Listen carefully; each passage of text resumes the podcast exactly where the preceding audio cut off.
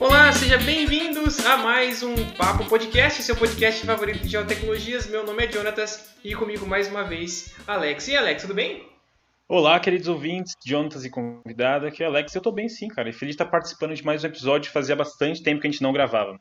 É, exatamente, exatamente. A gente é, fez aí uma, uma boa gaveta né, de, de episódios, mas a gente agora precisa retomar a, o nosso, as nossas gravações. E a gente está retomando as gravações com um, um convidado para lá de especial, né? Um convidado internacional, Christian. E aí, Christian, tudo bem? Oi, tudo bom? Prazer estar aqui. É a primeira vez, na verdade, que, que estou aqui, que, que é uma, assim, um podcast qualquer coisa, sabe? Interessante formar parte também. Tá certo, legal, legal. É, espero que você goste dessa, dessa experiência. É um podcast onde a gente vai bater um papo é, sobre geotecnologia.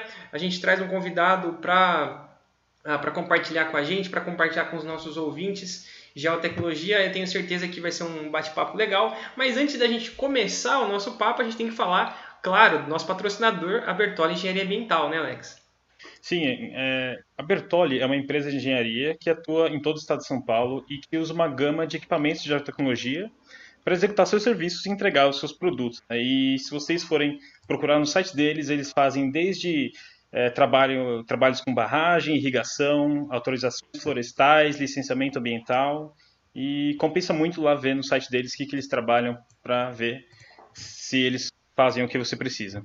Exatamente. Eles trabalham com drones RTK, equipamentos de alta tecnologia, projetos né, de engenharia focando né, em soluções para empresas, agronegócios na parte ambiental. E se você tiver interesse, dá uma conferida no site deles, é www.bertoliengenharia.com. É Bertoli com um L só, tá pessoal? E para conhecer o portfólio deles, né, você entra lá no site.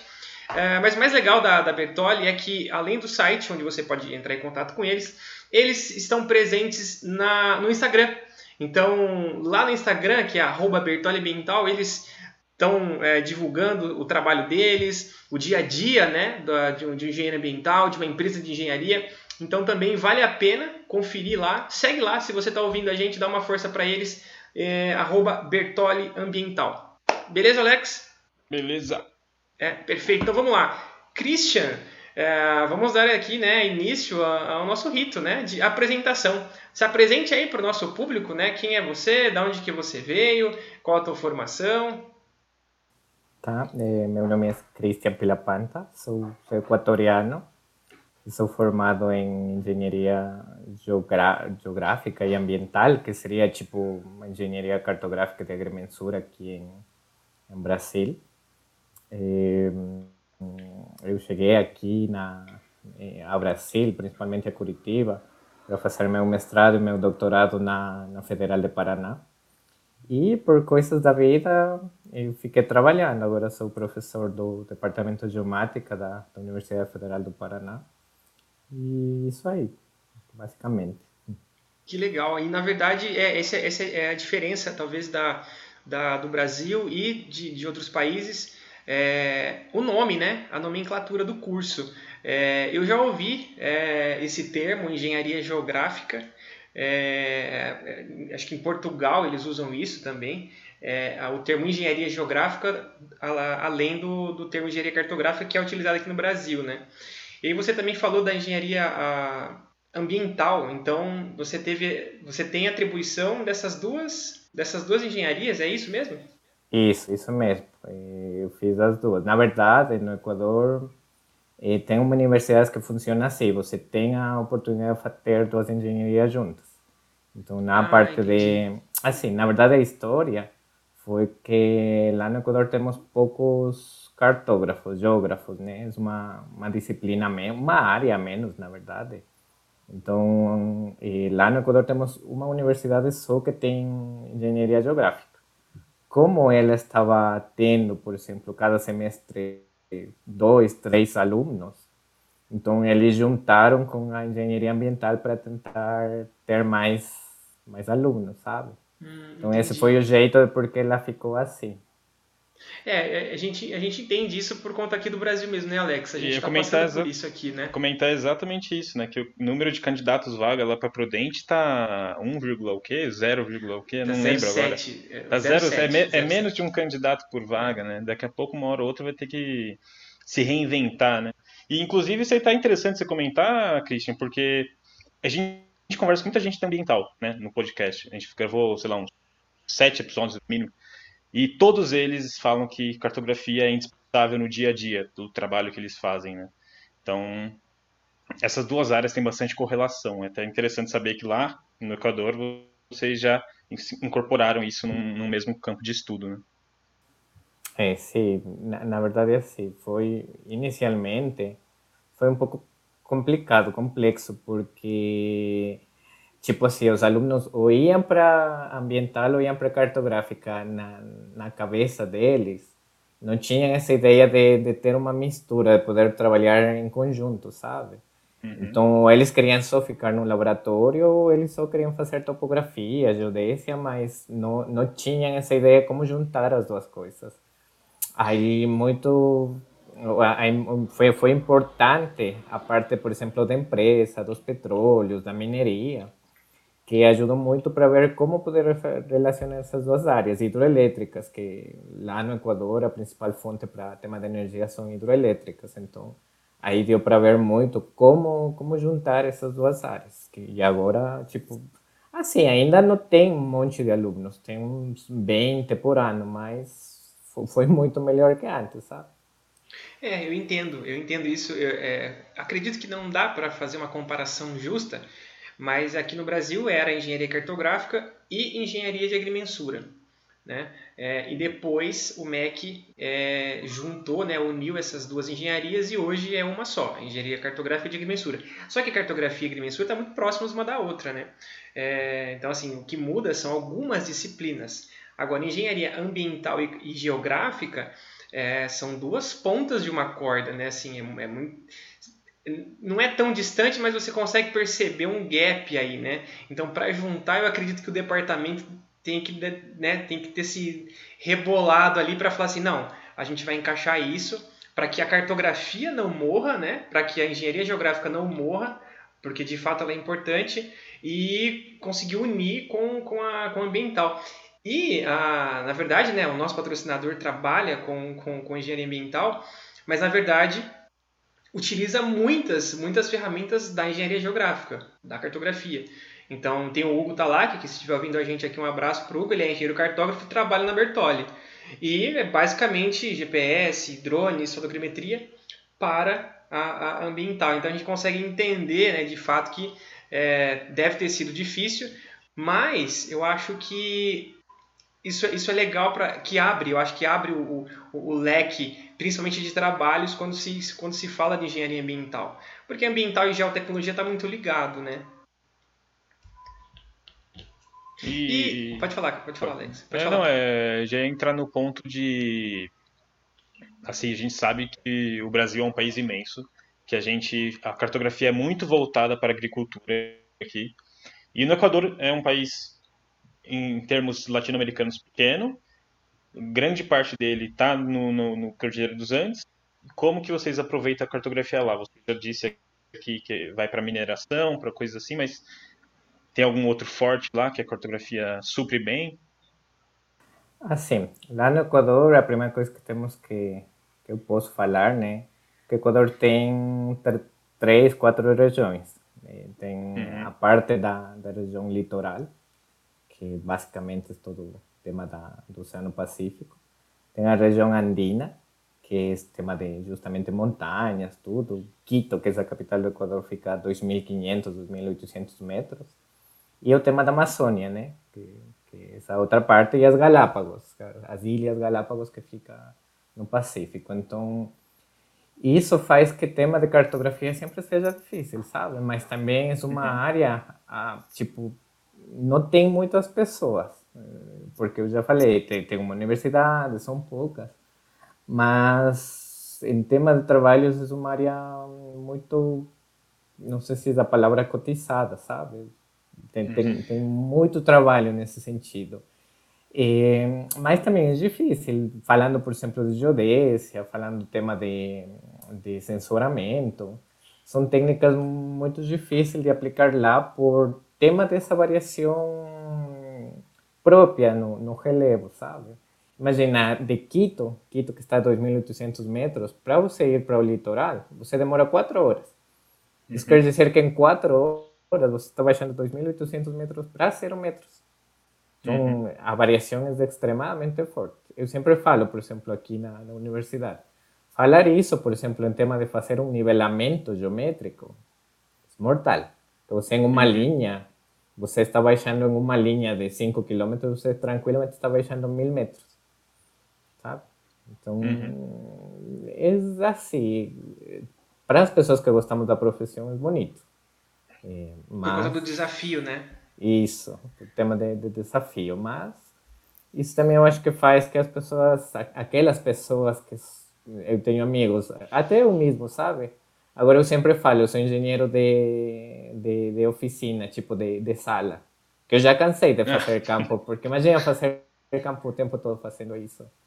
Mas para essas pessoas, é, é, tem tudo, sabe? Para as pessoas que gostam do campo, para as pessoas que gostam de ficar só no e, laboratório. Tem, é. E você comentou que, né, antes aqui da gravação, que tem uma, né, uma universidade só que, que, que oferece o curso e menos de mil né, uh, geógrafos é, hoje lá, né, é, assim, regulares trabalhando lá, né? Isso, é, na verdade é assim, no Equador tem uma universidade só, Universidade das Forças Armadas. E, assim, a universidade tem essa, essa carreira, esse departamento, por ser militar. Porque inicialmente no Equador, o tema de cartografia, o tema de geodésia era feito só pelos militares. Então, quando eles criaram a universidade, eles cre... iniciaram com dois departamentos, engenharia civil e engenharia geográfica, cartográfica. Aí começou basicamente a universidade. Então, desde o início da universidade, a universidade tem quase uns 100 anos, sabe? Mas nesses 100 anos, desde o primeiro geógrafo até os últimos, bom, últimos no meu tempo, que eu, te, eu me formei em 2013, éramos 630 e 640 alunos formados, sabe? São Nossa. bem poucos. E saber que é uma universidade de tradição, né? uh, e, e, militar. Aqui no Brasil a gente também tem engenharia cartográfica no Instituto Militar de Engenharia. Então é, é tradição por conta de, de, do território, né? Então assim, a, a, o, o, militarismo e cartografia está intimamente ligado por conta do território, né? Então tem essa, essa característica tradicionalista, né? E, e, ver que só tem 600 e poucos formados, né? É, é um baque, né? é, em 100 é. anos, né? Em 100 é, imagina, é, aí nós conhecemos todos os professores, sabe? Tipo, professor, meu professor de geodésia foi aluno do professor de geodésia, do aluno do professor de geodésia. Tipo, é que um é, é, é, um ciclo ali, eles vão se reciclando. É. Provavelmente você vai voltar para lá. é. Aqui, aqui não é tão diferente, ideia, né? não. Aqui não tem tão diferente, não. Acho que o professor Chaves, por exemplo, teve aula com um professor que era militar, né? E agora tem um pessoal, pessoal lá na Unesp que está virando professor da Unesp também. Então vai, vai, é, um, é um mundo que tem pouca circulação de pessoas, então acaba que fica uma, uma, uma continuidade legal, as pessoas se conhecem e tal. É, mas é essa coisa é interessante do, do, fato de ser militar, né? O que, isso acarreta umas diferenças no Brasil. O Brasil ele tem o IBGE e lá vocês têm o quê? Qual que é o órgão que cuida lá? É o Instituto Geográfico Militar. Sabe? É ele mesmo. Ele mesmo. Assim, no Equador já faz uns cinco anos, estão tentando fazer que o Instituto seja civil. Uhum. Hum, muitas vezes até por, por, parte política, mais que por um interesse próprio, do, desde o tema da pesquisa, isso. Mas ainda continua sendo militar e eu acho que, pelo menos para mim, eu acho que vai tem que continuar sendo militar, porque nesse tipo de condições que eu falei, fazer um nivelamento em mil metros, coisas assim, uhum. muitas vezes precisa. Por exemplo, eu tenho uma experiência muito bonita que eu sempre conto aqui na, na minha universidade. E Equador e Peru tiveram um conflito militar, sabe? Então, Sim. E quando você tem que fazer o tema de limites entre, entre países, você tem que ir para a fronteira com os militares especializados em engenharia. Porque no território, por tema do conflito, ainda tem bombas, sabe? Nossa! Então, você não pode ir sozinho, porque tranquilamente uma delas pode uhum. ter aí um impacto. o seu pé. Então você tem que ir com ele, sabe? Caraca! Então, se o instituto deixa ser militar, ainda assim vamos continuar trabalhando com eles por muitas coisas. Então, acho que essa é a melhor decisão por hoje, sabe? É, mas não é, não é diferente aqui não. Muito nivelamento que está sendo feito no Brasil é ainda feito por militares, né? Eu acho que essa separação do IBGE, do IBGE veio por conta da dimensão mesmo do Brasil. É muito grande, os militares não iam conseguir abarcar tudo, né? E eu acho que se o Equador está se dando bem, né, com desse jeito, não tem por que mudar, né? É toda uma questão de gestão da coisa, da coisa toda, é complicado. Sim, é. Mas e mexe muito com política e, e, e, esse, essa nuance é muito difícil né, da, gente, da gente definir, né? É, a gente não sabe o que acontece lá, então é muito difícil mesmo definir, mas se tem bomba, é, fique melhor afastado. tomar cuidado. mas assim, já é. É, é, entrando, puxando um pouco nessa esse gancho aí ah, na questão da demanda. Porque assim, a gente está vendo que ah, não só no Brasil, mas o mundo todo, né? Está investindo em geotecnologia, está investindo em localização inteligente, está é, investindo em, em, posicionamento, né? enfim, nessas, nessas tecnologias é, geográficas. Como que é esse mercado lá no, no Equador? Porque assim, a gente, eu vejo que tem lá, tem uma universidade, é, então tem poucos profissionais, mas, assim, eu vejo que é um, um, uma baita oportunidade para os profissionais acharem um campo de trabalho e dominarem esse campo de trabalho. Então, conta para a gente assim, um pouco da, da, demanda, um pouco da carreira de um, de um engenheiro geógrafo é, que não seja na academia. Assim, né? Você é professor, enfim, um, um, uma carreira de um engenheiro geógrafo lá. O que, que ele, com o que, que ele pode atuar? Então, lá no Equador, eh, tem eu acho que igual que aqui em Brasil, tem as duas áreas, né? A parte pública, a parte privada. O tema da parte pública, eu acho que um geógrafo, a primeira fonte de trabalho seria o Instituto Geográfico Militar. Tipo, essa é a parte principal. Que vai mais voltado para o tema de geodésia e cartografia. Tem sensoramento remoto, mas antes o instituto tinha outro instituto anexo, que era o, o CLIRSEN, o Instituto de justamente de Censuramento Remoto, que era parte de, de uma instituição da NASA, tipo uma, um braço da NASA, sabe? Então, eles não trabalhavam muito com censuramento. Mas esse, esse era, eu acho que ainda continua sendo a, a principal saída dos, dos geógrafos na parte pública. Agora, na parte privada, geralmente existem empresas voltadas para geolocalização, para censuramento. E eu acho que a técnica predileta hoje em dia lá no Equador em tema de censuramento é o tema do radar de abertura sintética. Hum. Por tema das condições, eh, as condições de, de relevo, da parte de hidrografia, tudo isso. Então, acho que essa é a técnica predileta. E, eu acho que muito vai por aí. Uma coisa que é, é importante saber do, do Equador é que o Equador não tem. Bom, agora estão tentando, nos últimos cinco, quatro anos, ter universidades, programas de pós-graduação. O Equador não tem pós-graduação. Então, por que eu falo isso? Porque geralmente as empresas eh, são de engenheiros, não, não, não tem uma pessoa aí com um perfil maior. Então, tema, tipo, falar um pouco mais, por exemplo, o tema de sistemas inerciais, sistema de posicionamento, é muito com, complicado lá no Equador, porque não existe essa formação. Então, é mais voltado para a parte prática, assim, topografia, GPS, sensoramento, coisas assim, mas bem simples. Eu sempre falo aqui para amigos, conhecidos, ah, se vocês querem ir para o Equador trabalhar, lá tem uma fonte importante se vocês querem fazer dinheiro, porque tem muitas empresas, até o Debrecht, por exemplo, chegou aí em todas a faixa deles de, de trabalho, né? não só na parte civil, sino eu não sabia, por exemplo, que tem tema de geografia, de geodésia, de sensoramento. Eles trabalharam muito lá. Então, Nossa, tem, legal, tem, tem algumas empresas lá. Uhum.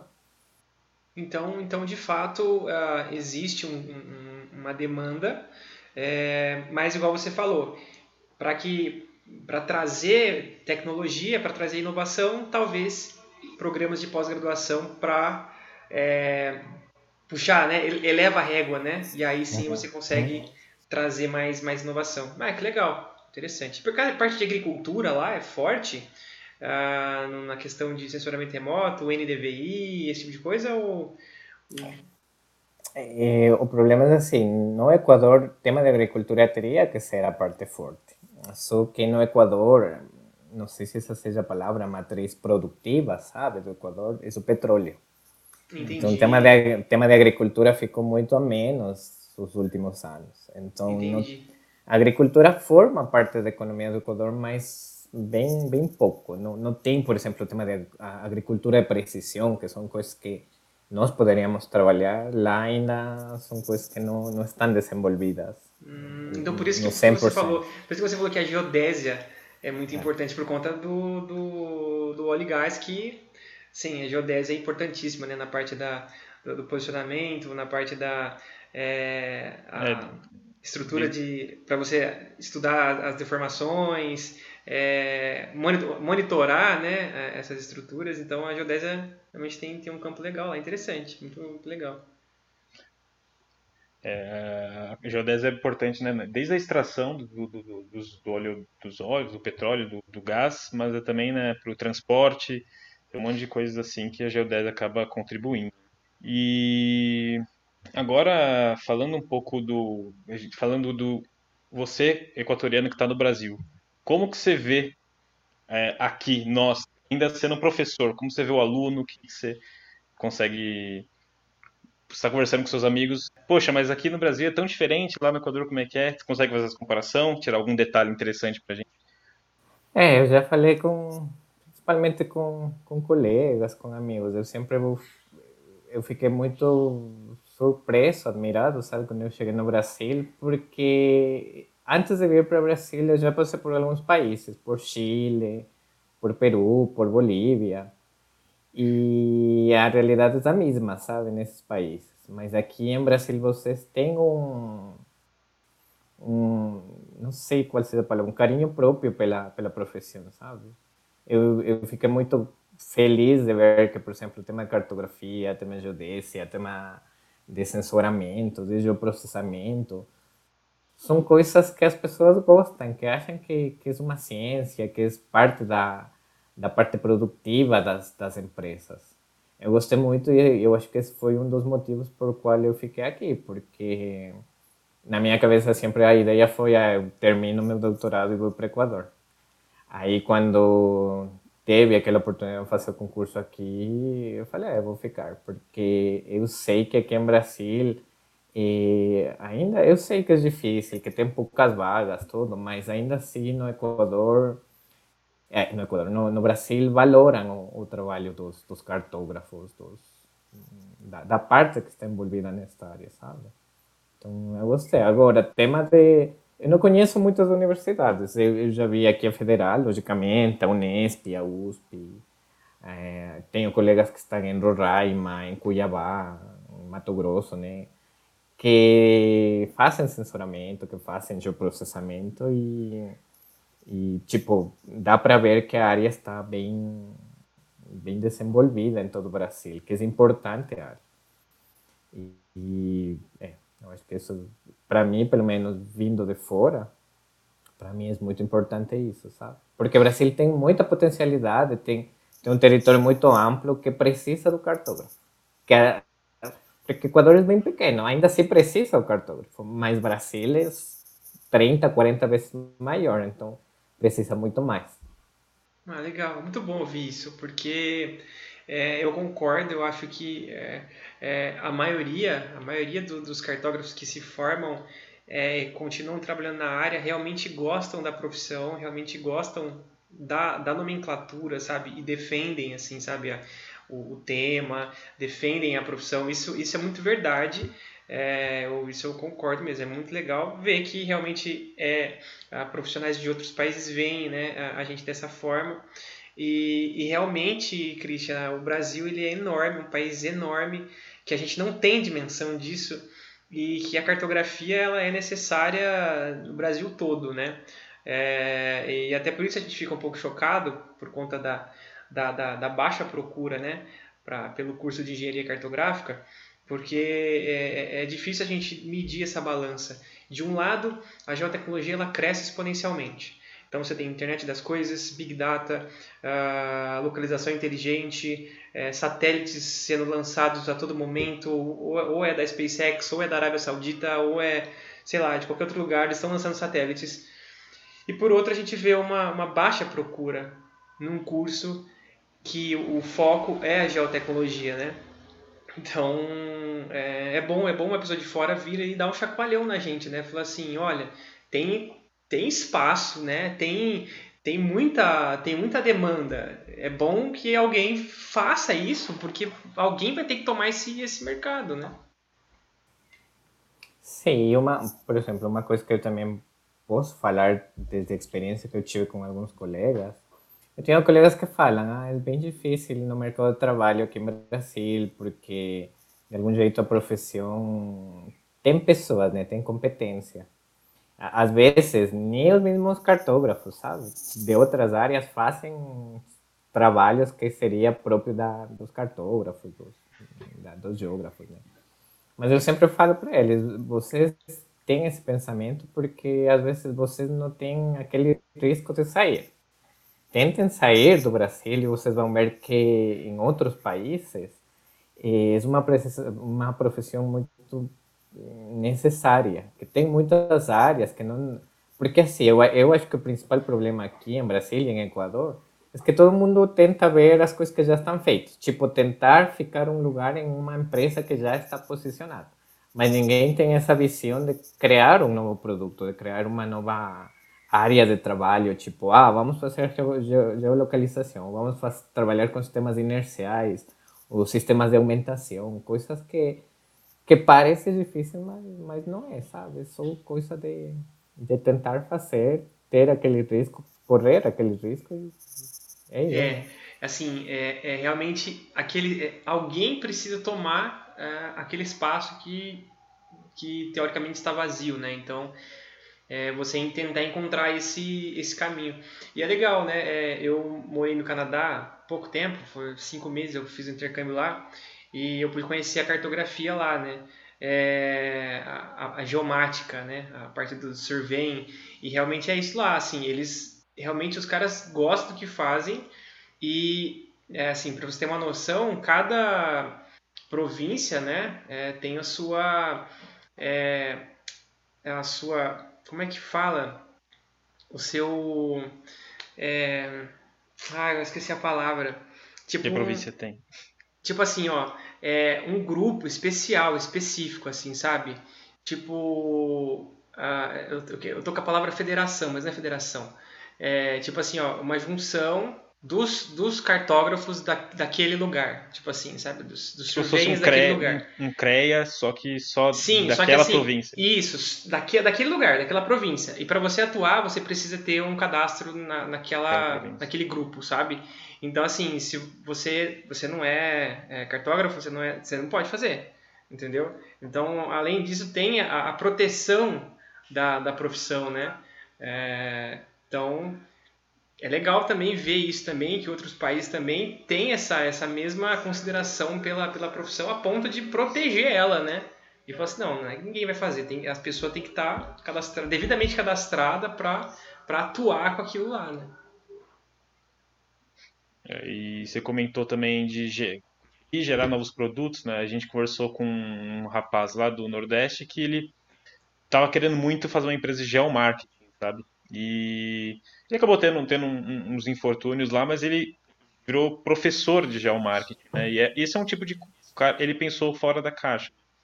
Ele viu a cartografia como um meio de gerar um serviço para o comércio, tanto do local, mas pode ser também se expandido para grandes empresas que já praticam geomarketing faz um bom tempo, né? Só que meio que fica escondido lá no, no, no no workflow delas mesmo. Isso é um ponto importante pro pessoal tentar ver se daqui que dá para fazer. Esse próprio podcast, na verdade, né? A gente é, é da geotecnologia, a gente, pô, vamos, vamos conversar sobre geotecnologia. Dá para tentar ajudar alguma coisa. É isso mesmo. Ô, ô Christian, e essa, essa, sua, essa sua paixão por, por geodésia veio por conta da, do, do, lugar onde você morava, por conta da... Você já via esse, esse futuro, né, de trabalhar com petróleo e tal? É, conta pra gente aí como é que foi esse, é, esse passo a passo até você chegar aí nesse doutorado e hoje professor da, de uma universidade federal. Assim, eu sempre falo que eu já nasci sendo geógrafo, sabe? Porque e na minha família, meu pai, meu pai trabalhou no Instituto Geográfico Militar desde os 17 anos de idade. Ele era motorista, na verdade. Aí, depois ele ficou aí, né? Ele se aposentou 40, 45 anos após. E como parte disso, toda a minha família tem aquele tipo trabalhou aí, né? Minha mãe foi secretária, minha irmã é, hoje em dia é a contadora do instituto.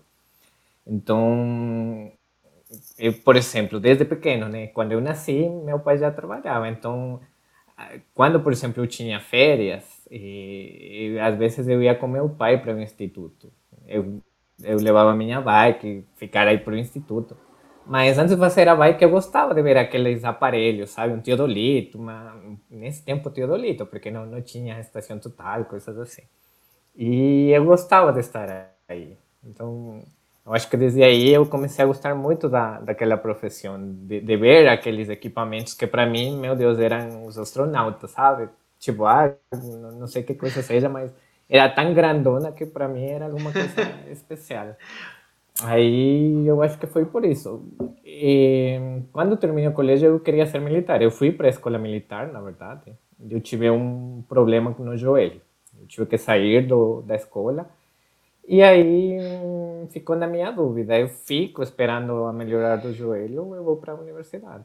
Então aí eu decidi, ah, essa é a profissão que eu gostava.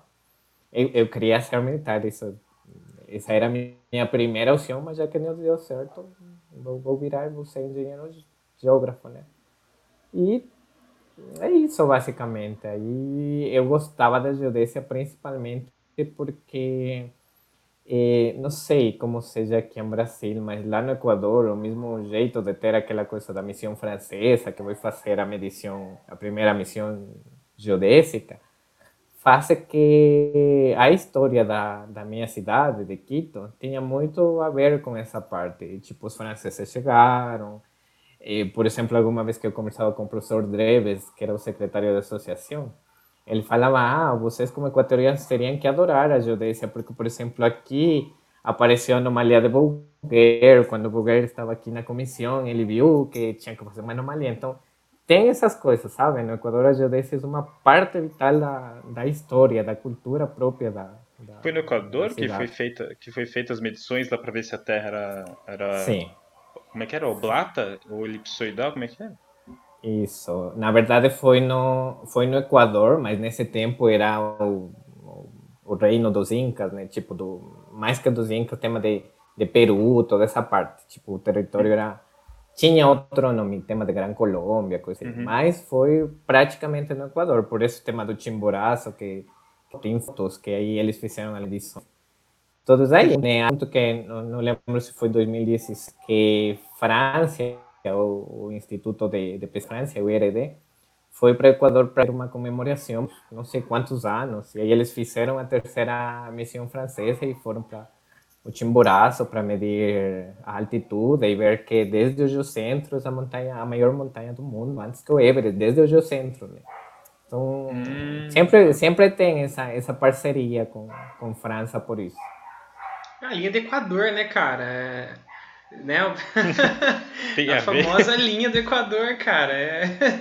Puxa vida. Mas que legal, cara. Uma baita história, uma baita história. É, é, no Brasil a gente se orgulha de, de da história do, do, da medição do Einstein ter sido feita aqui, tá ligado? Né, para saber se é, é relatividade e tal, mas é, é, história, né? A gente conta na universidade, a gente fica feliz de saber essas coisas, é interessante. Não, não lembrava desse episódio, não. Da França e tal. É, mas... mas sabe que para nós, tipo, para os equatorianos também é uma coisa, assim, forma parte da história, mas não tem aquele orgulho, sabe? E foi justamente uma vez que o professor Dreves foi para o Equador por um tema projeto, que, meu Deus, ele, ele tinha mais orgulho que os equatorianos, sabe? E ele falava, ah, é que nessa montanha fizeram isso, é que nessa montanha fizeram aquela coisa, que aqui aquele cara fez tal, assim, tipo, ele sabia mais história que nós. E aí ele falou, vocês teriam que ter esse, esse sentir como equatoriano. E, é, eu acho que eles têm, eu acho que por isso eles têm essa, esse jeito, esse amor por trabalhar, né? Por, porque tem esse, esse gosto, essa história, saber como eles iniciaram tudo isso. Uhum. E, e o professor Dreves é, o, é, o, é um, um, cara importante lá nos Sirgas, né? Ele já foi, já foi o principal, não foi o? Ele foi o primeiro presidente e até agora, bom, é presidente honorário, né? Mas ele foi o basicamente uma das, das pessoas, das, eu acho que foram 49, 39 pessoas que colocaram sua assinatura numa folha para iniciar os Sirgas. Então, ah, o, o desde 98, 98, né? Que teve 90, os Sirgas. 95, 96, não... 95? Ele foi um dos primeiros que estava lá, o primeiro Sim, é. presidente. Meu Deus, um, cara, que louco. Pessoas. Você teve aula com ele? Eu tive alguns cursos com ele. Ô, oh, louco. E tra trabalhei também como é, alguns projetos que no Equador ele ele foi parte, né? Cara, Meu Deus. Bom, conta pra gente, conta pra gente como que é o curso, né, de engenharia geográfica aí. Ah, aí não, né? Lá do Equador, né? é, basicamente, eu acho igual que aqui, né? Tem... São quantos anos? São cinco anos também? São cinco anos e tem um ano a mais para fazer o TCC. Lá é um pouco diferente o tema TCC. Vocês aqui têm Bom, não, não tem tempo, né? Mas geralmente vocês fazem em seis meses. Tentam fazer um pouco, um pouco rápido, né? Até para você liberar daquele, daquela coisa. lá, lá, lá no Equador, como vocês não têm, bom, como nós não temos pós-doutorado, e a parte principal para você conseguir um trabalho vai ser seu TCC. Tipo, TCC é a carta principal para você ter um trabalho. Então, as pessoas tem, tipo, colocam muito tempo para isso. Por exemplo, meu TCC eu comecei em 2010 e eu terminei em 2013. Meu Deus! Tipo, eu, eu comecei no quinto semestre da, da engenharia, eu já comecei a trabalhar. E quase todo mundo faz isso. Começa na metade, passado a metade do, do, dos anos da engenharia, começa a fazer o TCC, porque essa vai ser a, a parte principal que as empresas, os institutos vão olhar para um trabalho. Qual foi o tema? Você... E meu tema foi cálculo modelo velocidades geodésico do Equador. Hum, é, a gente, eu e o Jonathan, a gente gosta desse tema aí. Puxa vida. a gente tentou é, mas parece que era um tema de pesquisa, né? Que foi.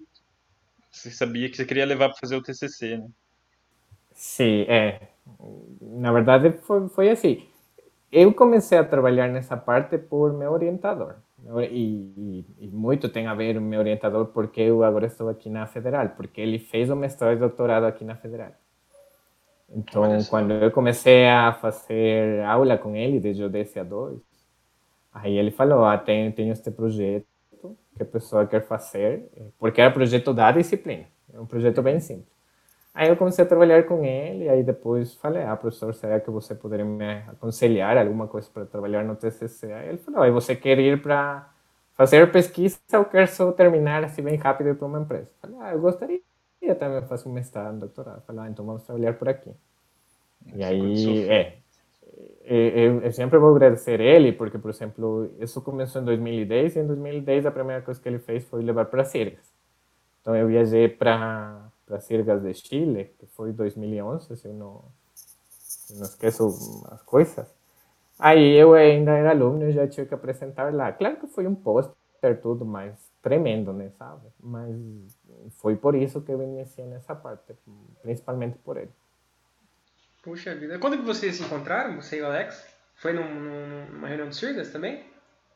É, foi no Sirgas do... faz dois anos. do Rio de Janeiro, 2019. É, o ano passado tá. ninguém lembra. Foi, foi online, né? Eu não vi, acabei não vendo. É verdade, ano passado não. A gente até pensou Não. em fazer alguma coisa, mas não fizemos no podcast aqui. Nossa, nossa, nossa bad. É, Falando agora, a gente falou um pouco do IBGE e tal, mas e os Sirgas, cara? A gente entra na universidade, em 2011 eu e o Jonathan só ouvia falar de Sirgas, Sirgas, Sirgas, Sirgas. Que que você estava lá desde, desde 2010, né? Eu só participei desse evento em 2019. Que que você você cresceu junto lá, né? Como é que como é que é o grupo? Sim. Como é que como é que mudou? O que que cresceu? O que que, que melhorou? É, essa foi a primeira vez, né? Em 2011 até o último 2019. Eu só não fui um ano para México. Daí fui todos os anos. Uhum. Porque eu gostei, sabe? Não é a mesma coisa, tipo, ver aí em um...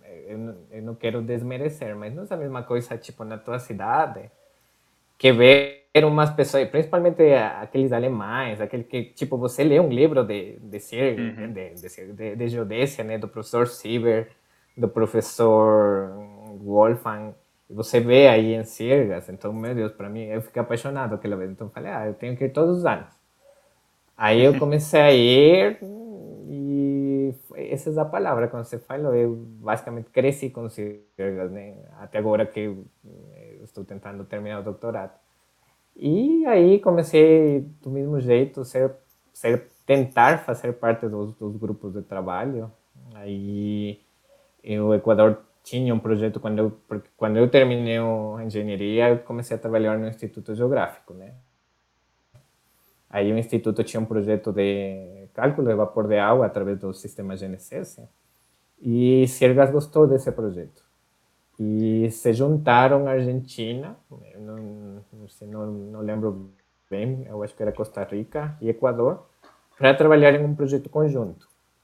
Então aí começamos a trabalhar nessa parte de modelamento, da parte atmosférica, vapor de água, estudo da parte do fenômeno do, do ninho do Oceano Pacífico, coisas assim. E foi isso basicamente. Aí agora para mim Sirgas é uma parte integral. Eh, Eu não sou parte de nenhuma das dos grupos de, de trabalho próprios que tem aí, mas tento sempre estar relacionado com essa parte da de modelagem, assim, principalmente com a professora Virginia, que foi a, a presidenta do Sirgas até 2019, né? Uhum. Que ela trabalha muito nessa área, então basicamente é isso. Né, Eu, eu achei legal naquele evento porque o pessoal é muito unido, tá ligado? Você via que a, a Virgínia, ela conhecia muita gente lá, então acho que era gente que já participava, que estava sempre, por mais que não fosse dos grupos, eles estavam ali no entorno, sempre acompanhando os eventos e é, inteirados, né, com, com as coisas todas. E o que me surpreendeu mais ainda foi ver a parceria que tinha realmente com a Alemanha, né? A Alemanha é uma parceira bem forte do Sirgas. Você... O professor Dreves era, é alemão, né? Sim, é que na verdade Sergas, eu acho que o, o coração do Sergas é do alemão. Eu sempre falo isso porque se você olha aquela aquela foto do, do início do Sergas, você vai ver que, por exemplo, na, na, na primeira reunião do Sergas estavam professores como o professor Wolfgang Thor, como o professor Siebert, de geodésia satelital, o professor Sim Müller, tipo, um monte dos, daqueles professores que para nós é um livro a mais na, no, no, nos estudos, eles foram parte do, do início do Sirgas, então essa parceria sempre ficou aí até hoje, né, que o professor Dreves é parte fundamental aí, e também a esposa do professor Dreves, né, que é a professora, né, eu até esqueci Sanches, Laura, né, a professora, a professora Laura, que ela é a, a esposa e também foi uma das presentas dos Sirgas, então, tipo, tudo ficou em família, né. Quando, se, quando se fala de pesquisa, ah, os investimentos né, na parte do Equador fica, com, fica a cargo do, do Instituto, do, do- do Instituto Militar Geográfico? Sim, basicamente. O Equador tem oito institutos e cada instituto tem dependência, né? Tipo, econômica e de trabalho. Então, Ah, fica entendi. Então, do então existem pesquisadores do, do Instituto e existem. ah, não é uma agência de fomento, mas é, um, é como se fosse um, um investidor que, que cons consegue estar tá, tá, tá presente na, na cena acadêmica, digamos assim, né? Isso, basicamente como vocês têm aqui a CAPES, a CNPq, lá também tem, tem a CNCID e a SEMPLADES. A SEMPLADES é a secretaria mais para o planejamento da parte institucional, tipo, dos institutos, assim, ah, o CNCID é mais para a parte educativa. É, porque você comentou que teve uma parceria do Equador, Costa Rica, Argentina, eu fiquei pensando, ah, não tem uma, uma um, não tem curso de pós-graduação, mas ainda assim existem outras formas de se fazer pesquisa no, no Equador. Isso, é, basicamente aí tem, tem essas parcerias. E lá no Equador tem muitas parcerias justamente por isso, né? O tema da pós-graduação. Eh, nós não podemos fazer algum trabalho por falta de, de, pessoas, então o mais fácil é tentar procurar uma pessoa que conheça. Por exemplo, o Equador, tema de gravimetria, a parceria principal é com a USP, com o professor Denizar. O professor Denizar é parte integral, tipo, mais que o professor Denizar, a USP é parte integral da, dos projetos, porque não tem essa, essa pessoa com, com conhecimento nessa área. Mas, mas é, meio, é, meio, estranho, né? Porque vocês têm que ir para outro país para conseguir o título né, de, de doutor, por exemplo. É isso. isso. Uhum. Ah, Basicamente. Isso é... No, é, é, no Equador sabem. Você quer fazer. Uma pessoa que tenha doutorado no Equador morou fora. Basicamente. Meu Deus. Tipo, não. Aí o problema principal que agora tem no Equador é que os 60, 70% de pessoas que vão fazer um doutorado já não voltam. Ficam uhum. fora. É por, conta do, também... por conta do, do, é por conta do salário, por conta dos benefícios, por conta do futuro? É, eu acho que por tudo, sabe? Uma mistura de tudo. Tema salário, tema de... Bom, o salário eu acho que no Equador é melhor. Primeiro, tem dólar, né? Que, que isso Olha sempre só. vai ser o importante. Só que eu acho que, por exemplo, no meu caso, não posso falar por outras pessoas, mas para mim, no meu caso, principalmente por, por amor à profissão. Eu acho que nossa profissão é mais valorada aqui em Brasil que no Equador. Hum, oh, puxa, legal. Interessante é, saber disso. É, isso. Isso é bom ouvir pra gente, né? Pro nosso próprio que a gente muitas vezes mete o pau aqui, né? Fala mal da, da, cartografia, mas no fundo a gente sabe. É, é verdade. Muitas vezes Funciona, a, gente não, né? a gente não se dá conta de que, de que, de que a academia é, brasileira é, é, super potente, né? É, em, em comparação a outros, a outros países, outros institutos. A gente tem professores muito bons aqui, né? Tem doutores muito bons, principalmente na, na cartografia. A gente está muito bem servido, né? Sim. A UFPR, é, ela... Bom, conta um pouco da UFPR, né? Como que é a, a UFPR em termos da, pra, de profissionais. Só uma opinião minha. O, o, Christian é uma promessa aí da, da UFPR, porque ele trabalha uma coisa que a gente gosta muito de uns, que é deformação. Mas ele trabalha com análise de séries temporais, né? Mas enfim, fala da UFPR. é, a UFPR, como eu já falei, eu cheguei aqui por tema de, de meu orientador, que ele fez o mestrado, doutorado. Aí, hum, todos os livros que no Equador usamos, livros de ajustamento, livros de, de temas de geodésia, muitos são daqui. Principalmente aqueles de ajustamento do professor Camilo Gemael, né? Que eu acho que todo é. mundo todo mundo usa o mesmo, até fora do Brasil. Não sabia. A gente usou, né? É, não, não sabia que é fora do Brasil o pessoal usa. Da hora. É. Então aí, quando eu cheguei, eu sempre cheguei com essa. Não, assim, eu tinha duas opções, na verdade: ir para a Unesp ou ir para a Federal. Qual foi, tipo assim, já de forma pessoal, qual foi o motivo por que eu fui para a Federal e não para a Unesp? A cidade. Claro, eu, claro, eu ia falar isso. Eu é. ia falar isso. Poxa vida, não tem como, né? Já dei em primeiro lugar, Curitiba, né? É, comparado. Aí eu gostei muito da cidade. E em segundo, na verdade, por tema, o nome do diploma, sabe? Hum. Como minha ideia inicialmente era voltar para o Equador, no Equador, se você já é doutor, você muito tem, muito, tipo, para você conseguir um trabalho, eh, vai depender muito do nome do, do diploma. Para mim, no Equador não era a mesma coisa ser doutor em ciências geodésicas a ser doutor em ciências cartográficas. Como eu uhum. gostava da parte de geodésia, para mim era fundamental ter esse nome no, no diploma. Então Ah, aí na, foi. na UFPR é ciências geodésicas, né? Isso, na, na UFPR é Ciências Geodésicas. E na Unesp é em Cartográficas, né? Eh, Então, essa foi, foram os dois motivos por, por qual eu cheguei aqui na Federal. Aí, quando eu terminei, em 2018, eu terminei o mestrado, voltei para o Equador, eu ia ir para a Alemanha fazer o doutorado. Aí aconteceram algumas coisas que não deu certo.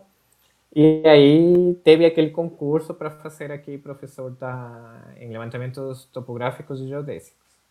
Aí minha orientadora, a professora Cláudia Krieger, ela falou, ah, Cristian, você teria que tentar fazer o concurso. Aí eu voltei, fiz o concurso e graças a Deus passei. E agora, basicamente, já fiquei, né? Eu sempre falo isso. Já, já, já fiquei, agora eu me sinto um brasileiro mais também, já, já cinco anos, né? Cinco anos, seis Fala, anos, na fala verdade. português mó bom, né, Alex? Sim. tudo, cara. É, um Sim. portunhol, tentando, né? Não, não, você fala português bem. Fala mó bem, cara. Você não precisa- a gente não precisa nem pensar, você a gente já entende. Tem, tem gente que não fala tão bem. Tá mais tempo no Brasil e fala com mais sotaque, mais coisa. Mas Faz é quanto da hora. tempo, Christian? É, seis anos, né? Seis anos. Seis anos. E, e, e, como professor, Como professor, menos de um ano. menos de um ano. Ah, Não, você pegou essa passe- pandemia agora, então. Isso, eu passei o concurso em 2019, mas por tema da pandemia ficou tudo aí, né? Eu Putz. recém as- assinei o termo da posse início deste ano. Olha meu só, Deus, meu Deus. A pandemia deu um atraso geral mesmo. Mas É, você pô. chegou a dar aula ou não? Não, tipo, eu di cursos de extensão, coisas assim, Ah, tá. mas aula, aula, vamos, vamos iniciar agora, né? Tá. Se todos saem em março. Entendi. Ainda mais aula de topo- topografia, né? Mais aula de topografia que você precisa ir para campo, precisa fazer um É. monte de coisa. Não tem como ficar distante, manter distanciamento, né? Topografia é uma coisa. É, por exemplo, assim, contando entre nós, basicamente, eu sei que o ano passado a Federal, por tema da pandemia, não conseguiu dar aulas práticas, tema de topografia, né? Então, para este semestre, contando o primeiro semestre de 2021, e, tipo assim, uma, uma perspectiva de, de- do número de alunos vai ser uns 2 mil alunos Ah, que Deus. vão precisar fazer topografia. Os que já passaram, porque você vai ter que fazer um, né, um... Basicamente que vão fazer topografia por primeira vez. Porque aí É. temos, temos que entender que não necessariamente estão só do departamento cartográfico. Estão de outros departamentos, de florestal, de isotecnia, ambiental, civil. Então, basicamente estão dois, Vai quase ser dois um mil baita desafio. Vai ser um baita desafio. É como o trabalho de dois anos agora, fazer em um só. Vai ser complicado, hein, cara? Mas faz parte, né? Para isso estamos. Parece.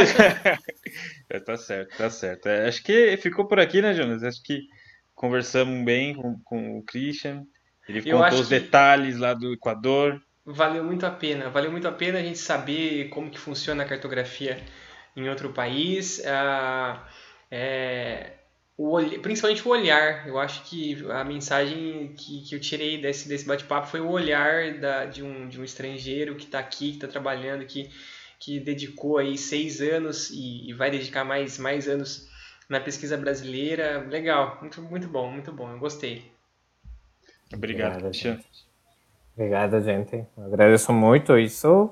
Na última mensagem que alguma vez, por exemplo, o professor Dreves falou para mim, quando eu queria fazer o doutorado, ele falou justamente que para ele, como secretário da Associação de Geodesia Internacional, que ele foi faz seis anos, ele falou que merece muito reconhecimento dois países aqui em Sudamérica para na área da geodesia, Brasil e Venezuela.